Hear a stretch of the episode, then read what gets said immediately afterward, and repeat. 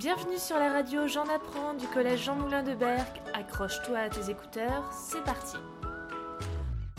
Vous enseignez à l'université? Non, je n'enseigne pas à l'université, j'enseigne au lycée euh, Jean Lavezzari. Et un élève de lycée me pose la question euh, Mais monsieur, qu'est-ce qu'on sait de la persécution des juifs euh, à Berck-sur-Mer? Je lui dis que je ne savais pas, mais que je chercherais. Et le fait de chercher m'a plongé dans les archives départementales, dans les archives municipales également à Berck. Et du coup, vous avez fait quelles études Vous avez passé un, un master, puis un doctorat? Alors, j'ai passé effectivement ce que tu appellerais aujourd'hui un master d'histoire. Et puis ensuite, donc, le concours pour euh, être enseignant. Alors, il y, a, il y, a, deux concours. Il y a le CAPES et l'agrégation. Et, du coup, vous préférez enseigner ou chercher plutôt? Parce que du coup, c'est pas la même chose du tout. Le mieux quand même, pour ma part, c'est un peu de recherche pour pouvoir ensuite beaucoup transmettre. L'idée, c'est quand même ça. Euh, parce que chercher pour soi-même sans, sans réussir à transmettre, au bout du compte, euh, on perd quelque chose. J'aime bien l'idée de la transmission et du flambeau qu'on passe. Comment on rentre en contact avec euh, des témoins? Eh bien, avant d'avoir un témoignage, il faut qu'il y ait de la confiance, il faut qu'on se rencontre, qu'on discute, faut qu'on échange pour que ensuite seulement il y ait des liens suffisamment euh, forts pour accepter un témoignage sur un vécu qui est quand même euh, particulièrement lourd. Hein. Dans l'idée de transmettre, hein, j'ai mis le travail en ligne. Ce travail en ligne m'a apporté des, des témoignages, mais du monde entier.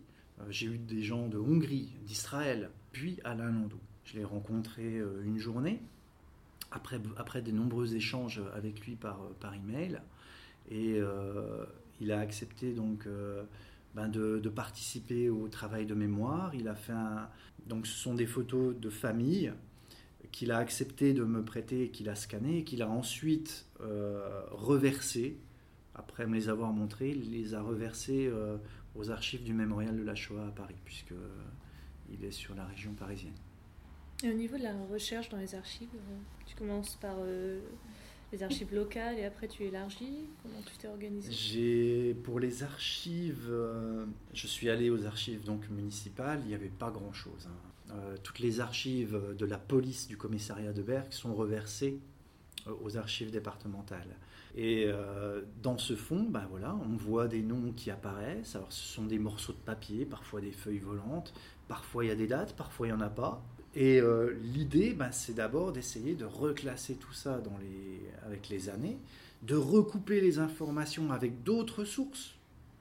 Donc au niveau des, des sources, tu ne t'es pas juste intéressé aux archives policières ou juste aux états civils, tu as vraiment croisé ah, oui, oui, oui, oui, oui. de sources. Oui, registre d'état civil, euh, bien sûr, euh, le site du mémorial de la Shoah qui euh, met les noms par convoi, par année. On retrouve les noms des, des, personnes qui ont été déportées, donc il faut aller creuser aussi de ce côté-là. Il faut vérifier que c'est bien la bonne personne parce qu'il y a des homonymes. Donc il faut vérifier les dates de naissance, les lieux de naissance. Enfin, alors c'est un travail passionnant, long, mais qui une fois que ben, une fois qu'on peut considérer qu'on a à peu près éclairci le champ, en tout cas, j'ai été bloqué. Il y a un moment donné, on, est bloqué par les sources, et donc on ne peut pas aller plus loin. Donc il faut arrêter et puis admettre que pour la suite, ben, on ne sait pas. Pour nos auditeurs de troisième, est-ce que tu aurais un livre à conseiller sur euh, la Shoah? J'imagine que vous connaissez plusieurs témoignages que vous avez pu lire, de Primo Levi par exemple, si c'est un homme. Vous avez aussi Ida Grinspan, J'ai pas pleuré, ce sont des témoignages. Témoignages de Simone Veil également. Enfin, je vous conseillerais de partir de, justement de ces témoignages-là. Parce qu'il euh, il faut partir du vécu des gens, plutôt que des chiffres ou des analyses. Essayez de partir en, vous disant, ben voilà, ils ont euh, eu des euh, destinées incroyables, ils ont été confrontés à l'impensable, et face à ça, ils ont tenter de réagir et de survivre.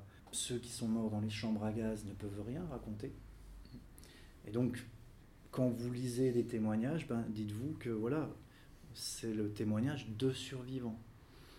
Et comprendre le génocide euh, par ce biais-là, par le biais des survivants qui euh, ont pu, comme par exemple Léon Landau, ensuite revenir, raconter qu'ils ont perdu leur femme, leur enfant, qu'ils ont été forcés de, de, participer aux expériences médicales mises en œuvre par les euh, médecins nazis, eh ben, ça vous donne une, ça vous donne une impression de proximité justement avec la personne, bien plus qu'avec des chiffres.